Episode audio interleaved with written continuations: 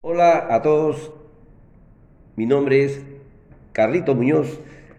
En su informativo Tiro deja seca, hoy día miércoles 5 de enero del 2022, vamos a hablar lo más cercano posible, haciendo el seguimiento de las coyunturas política y económica, tanto a nivel nacional como internacional como ya de costumbre, empezaremos con los tipos de cambio eh, cerrados en Latinoamérica, en Chile, se cotizó por cada dólar en 847.55 pesos chilenos. Colombia se cambió la moneda americana en 4.081.23 pesos colombianos.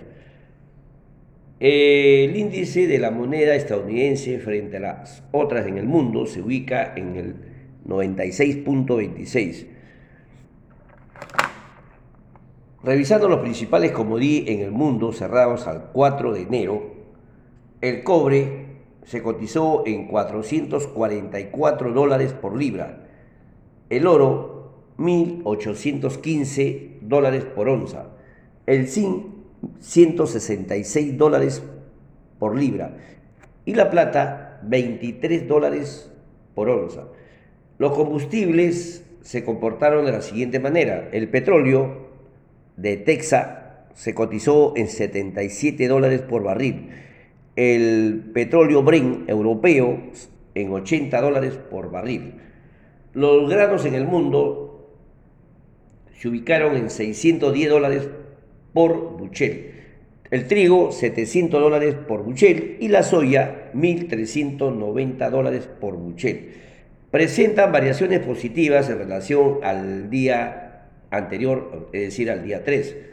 Todas estas cifras las pueden ubicar en el Bloomberg Internacional, donde están las principales commodities del mundo, pero les he citado los que más se mueven en las carteras. En cuanto a la información en el plano internacional, la Organización Mundial de la Salud informó que debido a que el virus de la gripe y del COVID-19 no comparten información, la aparición de los casos de flurona, una infección simultánea de COVID-19 y gripe, no aumenta el riesgo de mutación del coronavirus. Por otro lado, en Estados Unidos, el presidente Joseph Biden anunció que el gobierno apoyará con un total de mil millones de dólares a pequeños productores de carnes en el país, con el objetivo de fomentar la competencia y frenar el alza de precios. Por otro lado, los Centros para el Control y la Prevención de Enfermedades acordaron recomendar acortar el intervalo entre la segunda dosis y la dosis de refuerzo de la vacuna contra el COVID-19 de la farmacéutica Pfizer y BioNTech de 6 a 5 meses.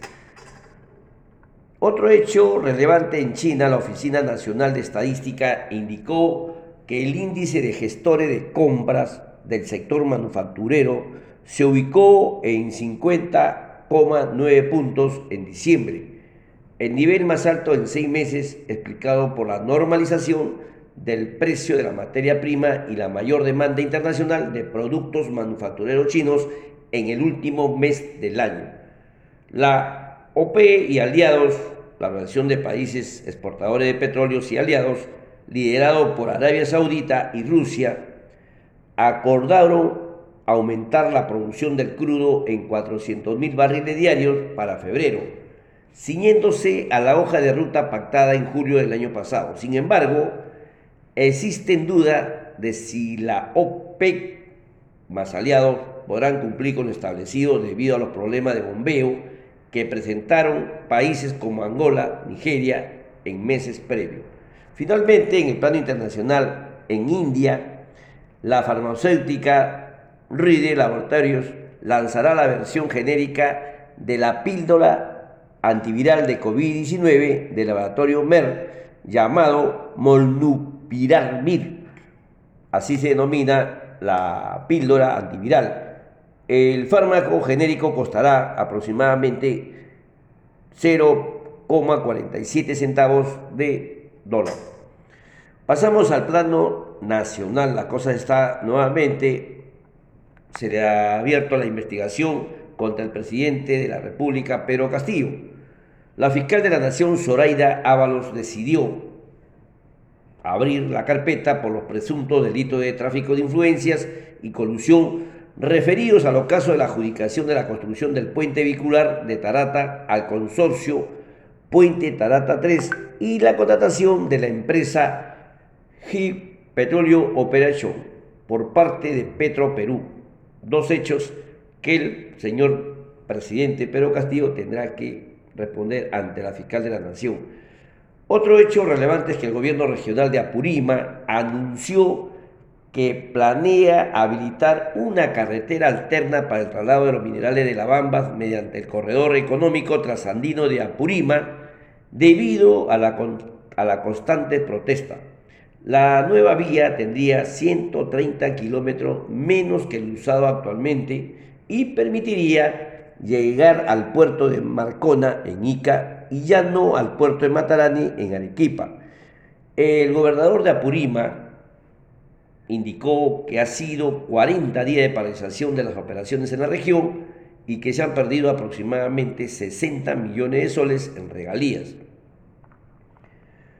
También otro hecho que la congresista de Avanza País, Norma Yarrún, informó que su grupo congresal respaldará la moción de censura contra el ministro de Transporte, Juan Silva, presentada por la congresista del Partido Morado, Susel Paredes. Mario Carguapoma, también presidente ejecutivo de Exalud, informó que el internamiento en el Centro de Atención y Aislamiento Temporal COVID-19 de la Villa Panamericana se incrementó a 95% de su capacidad. Además, indicó que del total de internado, solo el 15% requiere una atención especial a no contar con ambas dosis de vacuna o presentar comorbilidades. Para cerrar con la información financiera, el tipo de cambio cerró en Perú a la baja en 3.9586 por dólar.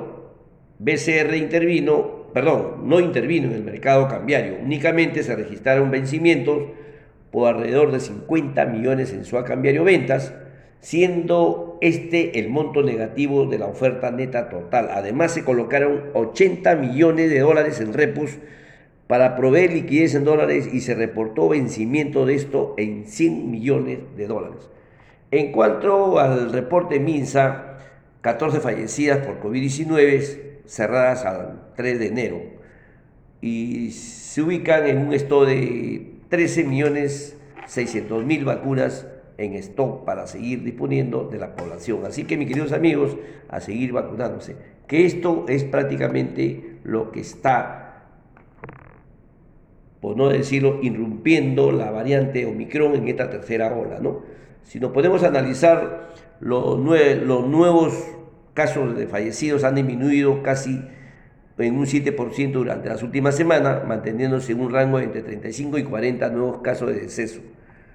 Así que eh, lo que es la vacunación es una realidad. Bien, queridos amigos, esos son todos los hechos más relevantes, el pequeño comentario.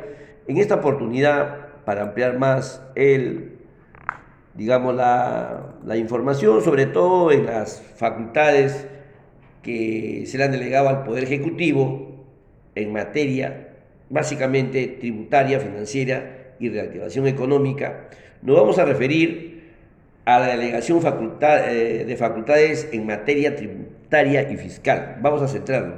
Como recordemos que la ley 31380, publicada el 27 de diciembre año, de este último año, delega en el Poder Ejecutivo la facultad de legislar en materia tributaria, fiscal, financiera y de reactivación económica por el término de 90 días calendario, esto es hasta el 28 de marzo del año 2022, con la finalidad de fortalecer la actuación del Poder Ejecutivo en materia de gestión económica y tributaria, así como la lucha contra la evasión y la ilusión tributaria.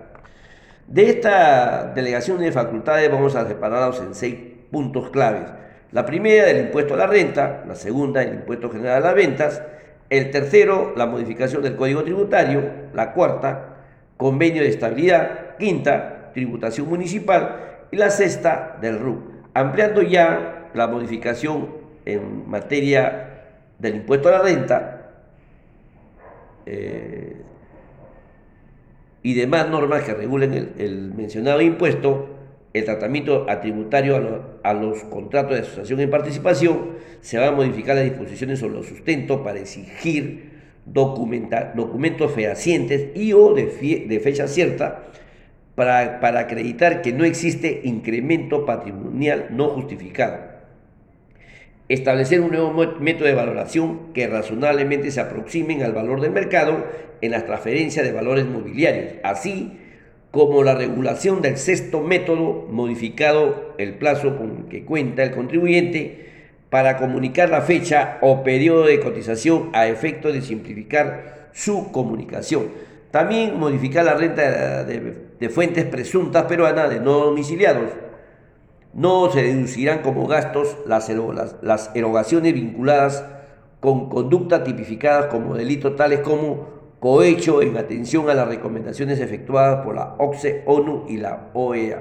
También modificar el impuesto en materia del impuesto a la renta a los sectores acuícola, forestal y la fauna silvestre. En relación al impuesto general a las ventas, modificar la ley del IGB e impuesto selectivo al consumo a fin de prorrogar la vigencia de la exoneración del impuesto a la general a las ventas a las operaciones contenidas en el apéndice 1 y 2 por el lapso de un año y simplificar el cumplimiento de las obligaciones de los contribuyentes teniendo en cuenta el uso de herramientas tecnológicas, así como prorrogar la vigencia de la exoneración del impuesto general a la venta aplicable a emisión de dinero electrónico de acuerdo con lo dispuesto en la ley 29985, así como los beneficios tributarios contemplados en el decreto legislativo número 783, norma que aprueba la devolución de impuesto que graba las adquisiciones con donaciones del exterior e importaciones de emisiones diplomáticas y otro. También modificar en, relación al impuesto general a la venta aquellos procedimientos de atribución de la condición de sujetos sin capacidad operativa. Perdón. En cuanto al código tributario, modificar a fin de optimizar procedimientos que permitan disminuir la litigiosidad. En ningún caso se podrá exigir el pago de la deuda tributaria para, para tramitar los recursos administrativos presentados oportunamente. Modificar los supuestos para la emisión de órdenes de pago. Optimizar la regulación de la SUNAC. Modificar la norma 7 del título preliminar del Código Tributario a fin de perfeccionar las reglas generales para la dación de exoneraciones, incentivos o beneficios tributarios, entre otros. También en materia del Código Tributario, regular los criterios para determinar la complejidad de controversias a efecto de determinar el pronunciamiento en un plazo racional también modificar la ley que la lucha contra la evasión y para la formalización de la economía, de la economía a fin de promover la utilización de medio de pago, reduciendo el monto hasta 500 dólares o 2.000 soles para su utilización. En cuanto a la estabilidad tributaria, los convenios de estabilidad, uniformizar el costo por el acceso a la estabilidad que prevén los convenios de estabilidad jurídica, regulado por los decretos legislativos 662 y 757, sin que ello implique el aumento de la tasa aplicable en dos puntos porcentuales adicionales al impuesto a la renta que actualmente se aplica a empresas del sector minero.